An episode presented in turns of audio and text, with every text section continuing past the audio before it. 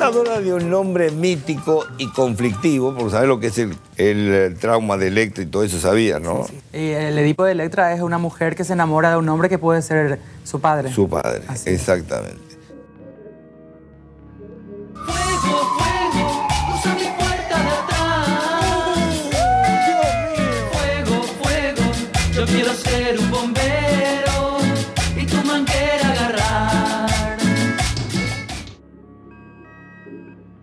La queridísima travesti paraguaya que ha sido eh, en su momento tan escandalosa, que se moría por llegar a bailar con Tinelli. Me moría. Eh, prácticamente estuvo muerta, la verdad que hay que decirlo. La pasó muy mal, una enfermedad tremenda.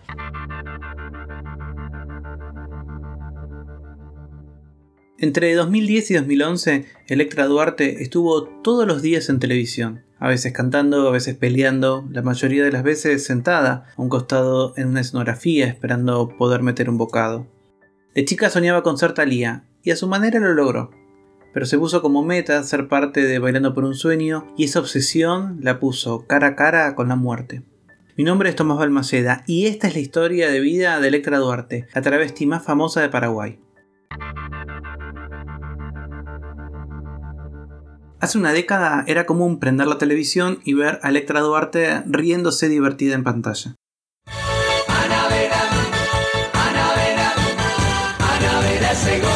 Bueno, ahora vamos a conversar con Electra. Ustedes se acuerdan que ella ya estuvo en este programa, vino del Paraguay, trabajaba como stripper en el Paraguay, pero bueno, llegó a la Argentina, cambió, se convirtió en travesti y llegó a este programa y peor, la vida le cambió. Llegó a este estudio, no sé qué es lo que pasa, pero persona que se sienta acá, la vida le cambia. ¿Cómo estás, Electra? Pero mi vida, ¿cómo puedo estar mal al estar acá contigo? Muchísimas gracias. Ey, súper bien, muy contenta de estar nuevamente aquí contigo. Mi vida Contame- es otra hora después del, del programa, ¿Qué pasó? justamente. Y, eh, sin exagerar, Anabela, habré recibido más de 4.400 mensajes. Hasta de Uruguay me llamaron. Ajá. Y la verdad que fue una repercusión muy buena porque no, no me esperaba realmente y quisiera agradecerle a todas esas hermosas personas que tomaron la molestia de mandarme un mensajito con su apoyo o me llamaron. Muchísimas gracias, en serio, de corazón. ¿Qué tipo de apoyo? Porque viniendo de una travesti uno pregunta. Electra vivía en la televisión, romances inventados, escándalos prefabricados y dolores reales, todo sujeto a las reglas de la pantalla chica, en donde un drama personal podía ser interrumpido por una publicidad de zapatillas milagrosas. Nos metemos directamente con Electra, el escándalo en Paraguay. Electra la pasó mal, le echaron directamente de su país, de la televisión de su país en realidad. Le mando un saludo a los paraguayos, amigos nuestros. Bueno, estas son las zapatillas que usan las chicas más lindas del ambiente. Llamen que ya se las compran en TV Compras, dale. Exactamente. Electra era feliz en pantalla viviendo su vida de fantasía, pero pronto confundió realidad y ficción, al obsesionarse con entrar a Bailando por un Sueño, el certamen de danza con el que soñaban todas las personas que aspiraban a ser famosas, pero que tenía el poder de trastocar a cualquiera. Así lo recuerda una de las personas que trabajaban allí, Marcela Feudale. igual a muchos le ha pegado muy mal el bailando, ¿eh? Que después cuando terminó este, se han dado cuenta que solamente era un programa de televisión, ¿eh? Se han golpeado la cabeza contra el piso, han hociqueado. Igual yo siempre decía, entran de una manera, hay varios, te daría varios nombres, que vos los ves tiernos, amorosos, y hablan con todo el mundo y qué sé yo. Y a los tres o cuatro meses, si les empieza a ir bien, el brillo de los ojos le cambia, se aumentan los seguidores y todas esas cosas que les encanta ahora, es como que les cambia el brillo de los ojos, se convierten en personas mezquinas, malas, contestan, responden mal, no te saludan, genial. si querés lo hablamos más en detalle en otro podcast. Obsesionada por entrar al bailando, Electra comenzó una serie de tratamientos para bajar de peso que la dejaron desahuciada. Vulnerable y sin defensas, contrajo toxoplasmosis y tuvo una CB. Internada 8 meses en el Hospital Fernández, perdió el habla y no podía moverse. En 2013, con dificultad y visiblemente emocionada, Electra regresó infama para contar lo que le había pasado. Tenemos que ya le estoy viendo, tenemos la reaparición pública de Electra. ¿Se acuerdan Electra? La queridísima travesti paraguaya que ha sido eh, en su momento tan escandalosa, que se moría por llegar a bailar con Tinelli. Me moría. Eh, prácticamente estuvo muerta, la verdad que hay que decirlo. La pasó muy mal, una enfermedad tremenda. Y poco a poco se ha ido recuperando. ¿Cómo estás, Electra? ¿Bien? Hola, muy bien, Santiago. Es un placer estar nuevamente aquí con ustedes. Estaba mirando, es todo nuevo para mí todo esto, estar acá sentada. La verdad que muy contenta. eh, vengo acá a contarles cómo es mi rehabilitación y la verdad que volveré con todo. Esa es la meta que tengo. Tu sueño era bailar con Tinelli. Era, sí era bailar. Vos pero- un día le dejaste unas fotos en su casa. Yo sí. ¿Cómo fue? Yo hice muchas cosas. Me fui a Mar del Plata, me le dije fotos, qué sé yo. En, en su momento Tinelli para mí era una obsesión, porque ahora me pongo a pensar y creo que fue una obsesión en su momento. Ahora no me interesa Tinelli, no me interesa a nadie. Lo único que me interesa es Estar bien de recuperarme y estar bien, que es lo más importante, Santiago, porque sin salud no se puede hacer absolutamente nada. Rodrigo Spector, productor de Piso de Infama, recuerda esos días. Me acuerdo que hicimos varias notas que con ella en- como en rehabilitación y la verdad es que se la veía muy mal, pobre. Se, se notaba que la había pasado muy mal, entonces me acuerdo, me acuerdo muy particularmente de una nota donde ella, ella se había ido a vivir con un amigo, un amigo que la cuidó, la cuidó muchísimo, eh, y era una nota de ella, creo que estaba viviendo en el barrio de Belgrano, en la casa de este amigo, y era una nota de ella que la ayudaban a caminar, a salir del edificio, la nota era que la encontrábamos a Electra en la calle, me acuerdo muy patente de eso, con dificultades motrices y con, con secuelas terribles de la CB. Y después de eso yo le perdí el rastro por completo. Hasta que me entero que había vuelto a las redes hace muy poquito. A una década de su aparición en la televisión argentina, ¿dónde está Electra? La última noticia que hay en internet es de 2013.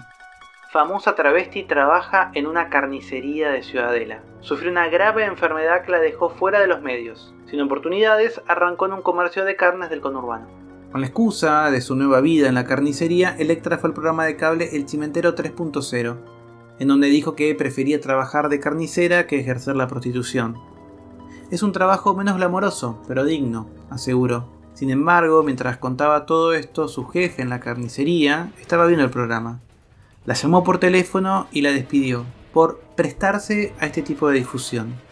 Esta vez, a diferencia de su romance con Ricardo García, o José Luis Chilabert, o con sus peleas con Silvia Zuller, lo que pasó en pantalla no parecía fantasía. Era muy real. En internet no hay más información de Electra. ¿Dónde está? ¿Está en Argentina? ¿Está en Paraguay? ¿Se sigue recuperando? ¿Está bien de salud? Rodrigo Spector la encontró en Instagram y me pasó su usuario.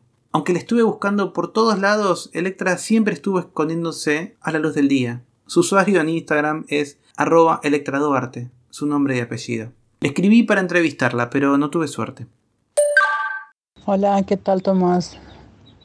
Disculpame Tomás que, que te diga esto, pero por el momento en mi vida no estoy tan interesada. ¿Por qué no te busco una persona que está en el ambiente ahora, que está en auge, que te puede servir mucho más que yo? Mi historia ya es muy, muy, muy vieja y ahora estoy empezando nuevamente. Después te prometo que te voy a dar todas las notas que quieras. Pero una vez que estando bien recién, te voy a servir mucho más y la gente se va a acordar mucho más de mí, de mi vida. Disculpame por no contestar tanto, pero está un poco ocupada. Por eso nomás mi corazón, disculpame que te diga esto, ¿verdad? Pero es mejor, te va a servir mucho más a vos también para tu trabajo. Bueno, tengo que intentar convencerla. Esta es la parte de producir cosas que a mí más me cuesta. Me educaron para no molestar ni incomodar. Pero bueno, ser productor es un poco ser hincha pelota. Así que probé con insistirle. Ok, mi vida, no hay ningún problema. Y discúlpame que te haya dicho eso, ¿verdad? Pero si vos decís que la gente me recuerda y todo eso, la gente por suerte no me olvida. Es como si yo hubiese desaparecido ayer del ambiente, ¿verdad? Pero eh, así como yo te dije, no sé, te va a servir mucho más una persona que está en auge ahora y te prometo que te voy a dar la nota cuando yo esté mejor y depende de vos mi vida. No quiero entorpecer tu trabajo tampoco porque yo te entiendo perfectamente que vos estás trabajando y que esto es un trabajo tuyo. Bueno, empiezo a sentir que puedo lograrlo, que realmente Electra quizás, a pesar de su resistencia, quiera hablar conmigo. Así que nada, dejo de escribir y le mando un audio. Le cuento la verdad, le digo que bailé su canción muchas veces en boliches gays y que reconocería su risa en cualquier lado. ¿Por qué no me quería contar en qué andaba? Ok, mi vida, si te parece que, te, que mi historia te puede servir en- de algo y te puedo ayudar, no hay problema, mi vida. Depende de vos nomás, ya. Bueno, solo depende de mí entonces. Electra, decime cuándo y yo te llamo. No, ahora mismo si querés, no hay problema. ¿Para qué dejar para más adelante si ahora no estoy haciendo nada? No hay problema, mi vida. Marqué su número con característica de Paraguay y Electra me atendió al instante. Está en Canin de Yu, un departamento a 6 horas de auto de Asunción, separado de Brasil por el río Paraná. Lo primero que escucho son pajaritos, ruidos de animales y lo que me imagino que es una cálida brisa. En mi cabeza, Electra es una amazona moderna, una mujer maravilla contemporánea en la selva, curándose de las heridas antes de volver al ruedo.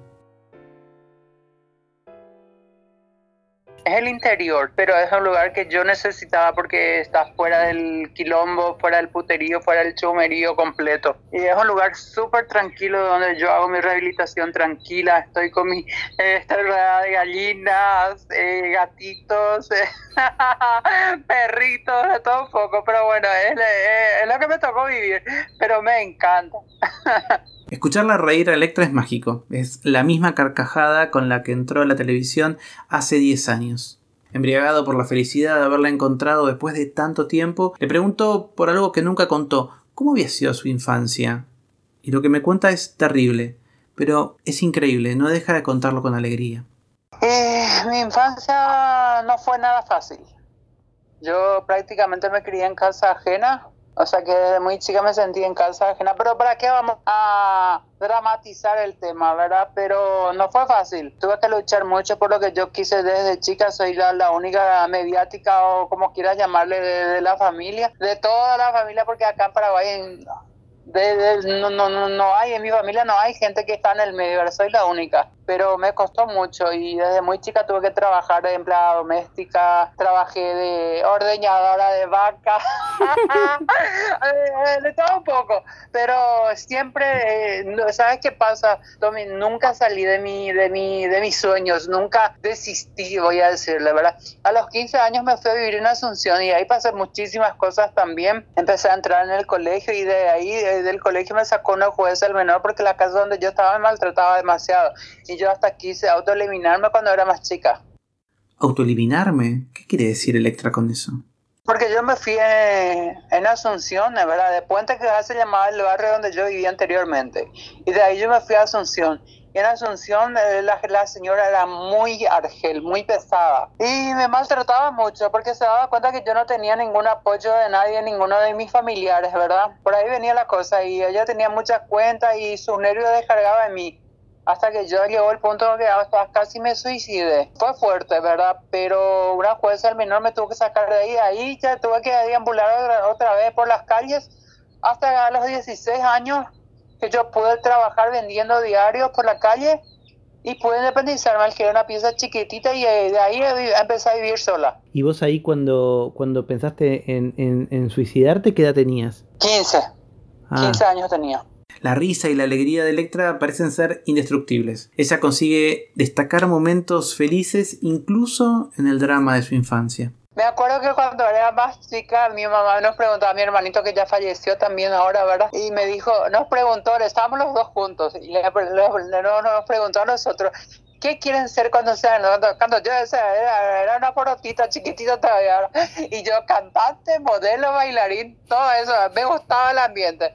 Y mi hermanito sí jugaba a la, al camioncito, eh, a, a, la, o sea que el camioncito, motosierra, todo eso le gustaba a él pero a mí no. Mi mamá me acuerdo que se iba a trabajar en la chacra, ¿verdad? Somos de, de, de, una familia muy humilde, ¿verdad? Y yo era chiquitito todavía y yo me ponía una toalla por la cabeza y ese era mi pelo.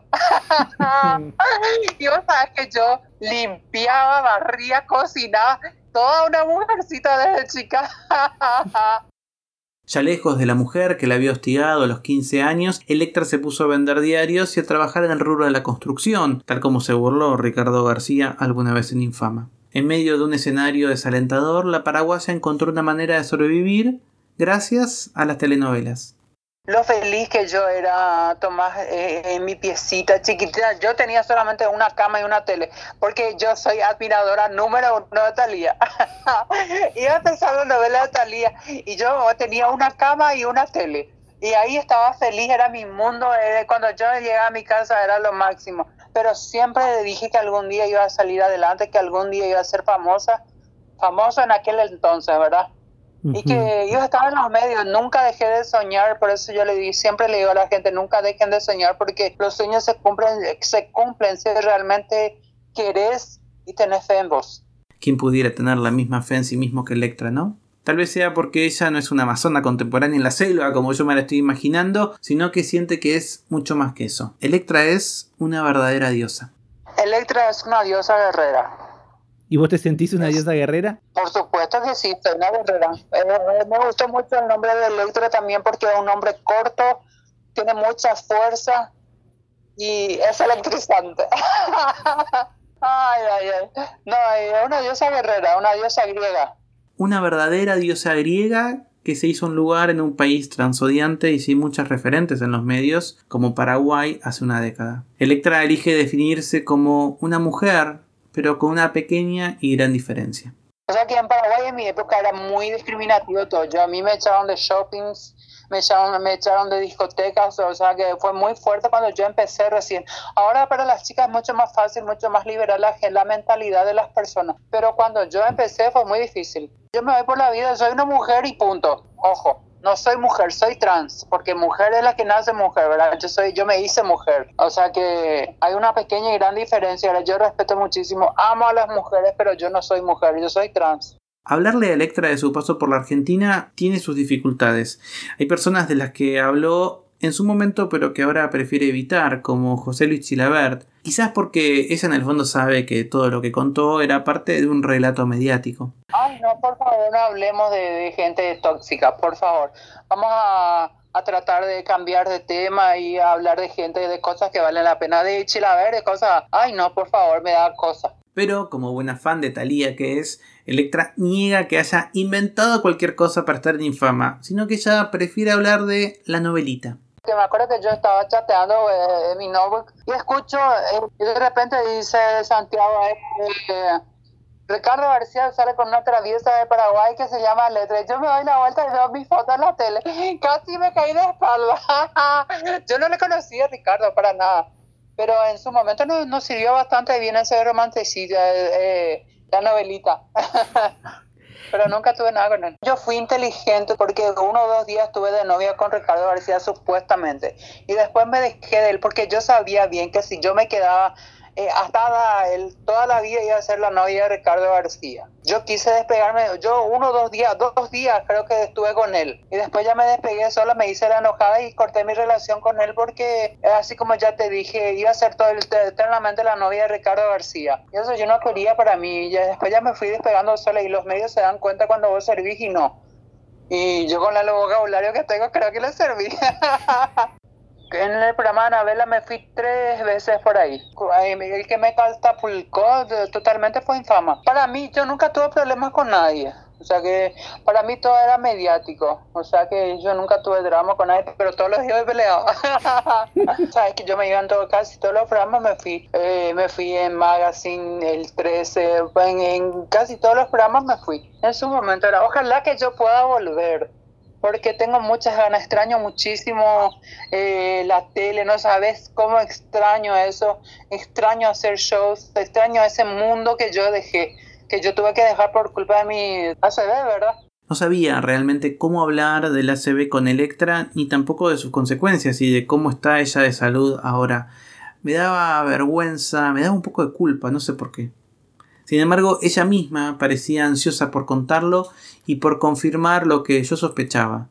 Su obsesión por entrar a Bailando por un sueño tuvo mucho que ver con estar cara a cara con la muerte. Por estrés y dieta, porque yo cuando estaba en Buenos Aires y me hice una liposcultura y encima me hice una dieta y yo llegué a pesar eh, 50 kilos y yo con un metro ochenta de estatura no puedo pesar ese kilo. Yo me pelaba todo el día y eh, no comía, prácticamente no comía. Yo tomaba yogur, galletitas, todo eso era mi comida y me trabajaba constantemente, me venía trabajando y hasta que un día mi cuerpo no dio más yo me fui a la casa de una amiga y me quedé con ella porque yo tenía miedo de quedarme sola. Menos mal que me fui y me quedé con ella porque si me pasaba esto sola no sé qué iba a pasar.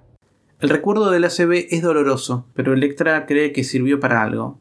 Y me dice un dato que me sorprende. Lo que me acuerdo es que yo me fui al baño cuando volví me caí y ya no me acuerdo. Ella del susto le llamó a la policía en vez de llamarle al bombero. O sea que todo fue un tema, ¿verdad? Yo estuve tres meses hospitalizada y 22 días en terapia intensiva. ¿Y qué recordás de eso, la verdad que, Y la verdad que no mucho. Es como un sueño mal vivido, ¿verdad? Porque Recuerdo fugazmente, ¿verdad? tengo muy pocos recuerdos de esa época, pero menos mal porque no fueron momentos muy agradables de mi vida. Yo estuve mal, Tomás, eh, yo no tenía fuerza, me acuerdo que cuando yo me iba a empezar a sentar, me hacían sentar dos minutos, al día siguiente cinco minutos y así sucesivamente. Y yo cuando salí, salí del hospital en silla de ruedas, o sea que fue muy fuerte lo que me pasó. Yo no tenía control, perdía la baba constantemente, me ponía un babero y no tenía control para nada. ¿Qué edad tenías cuando te pasó la CB? 34, 35, por ahí. Hoy es mi cumpleaños, mi vida.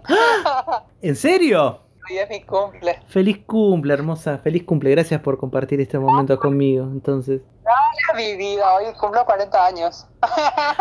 ¿tenés mi edad? Yo también tengo 40. Es la mejor ¿Ah, edad. serio? Sí, es la mejor edad. Ah, no sé, yo, pero yo me siento- Bueno, físicamente no me veo como una vieja, pero vamos a ser sinceros, Tomás, ya estamos más para allá que para acá, mi vida.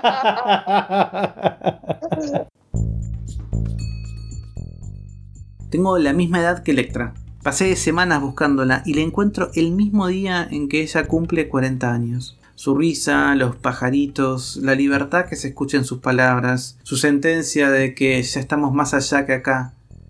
Me siento muy afortunado de poder contar su historia. Yo no, no podía hablar, usé pañal desechable, o sea que fue muy fuerte en mi vida lo que me pasó, pero yo te cuento porque son cosas que yo ya pasé y que le puede servir a otra persona que está pasando por lo mismo y que se puede salir de esto si es que uno le pone voluntad. Yo, Bueno, yo no salí todavía del todo, ¿verdad? pero por lo menos eh, voluntad y garras le pongo todos los días. ¿Sigue soñando Electra con entrar al bailando? Su respuesta me sorprendió.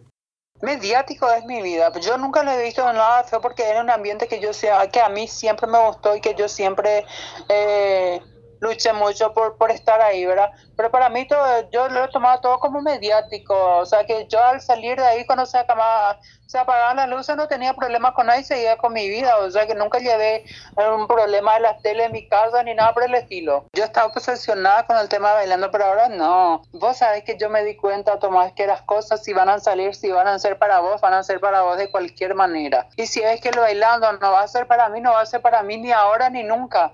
O sea que al pedo me a, a obsesionar, por eso hago yo mis cosas ahora.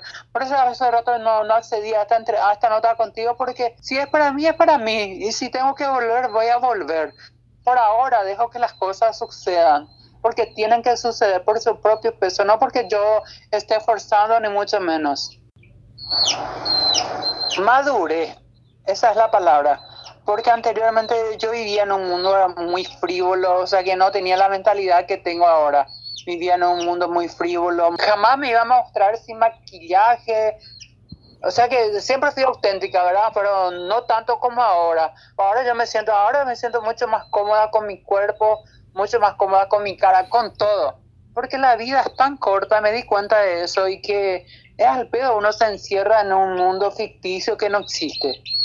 Y el de la tele, de maquillaje, peinado, todo eso es un mundo ficticio, solo para la tele. Porque después se apagan las cámaras y todo el mundo somos iguales.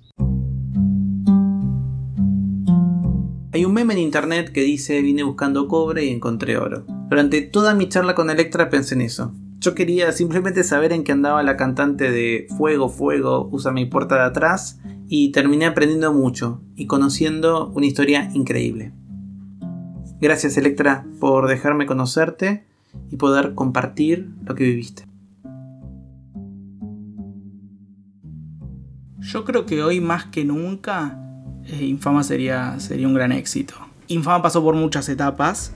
Hubo una etapa bastante belicosa, pero cuando alguien se desubicaba, la verdad es que Santiago siempre ponía un freno. Y por ejemplo, cuando alguien hacía comentarios transfóbicos, frenaba y le pedía que pida disculpas. Nunca llegó a verse una situación de, golpe. Yo me tuve que meter dos veces a separar un par de famosos, pero real igual, no es que no, no, o sea, me metí de instinto a decir, está pasando esto. Y nos fuimos a- inmediatamente al corte. O sea, nunca se. No era un programa violento, era un programa súper colorido. Y lo que yo más me acuerdo era, era de reírnos completamente. Yo tengo un muy buen recuerdo de ese programa y un muy buen recuerdo de lo mismo que se hace ahora, pero con un nivel de agresión menor. Y de donde salió gente que fue querible, ¿no? Porque Ricardo salió de ahí, Electra salió de ahí y el Larva salió de ahí, ¿no? Pero Electra, una mujer hermosa.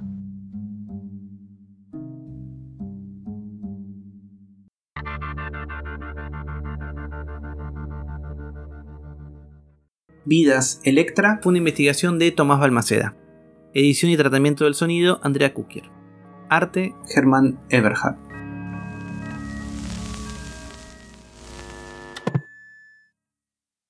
Ok, qué lindo, bueno, nada, entonces cuando me decís, no, no voy a tener un amor, lo vas a tener, tenés que esperar, nada más. Vos sabés que yo ya perdí la esperanza, Tomás. Si no llega también, ¿qué la vamos a hacer? La vida, no sé. No sé lo que puede, lo que me deparará el futuro, ¿verdad? Yo no sé si voy a recuperarme el 100%.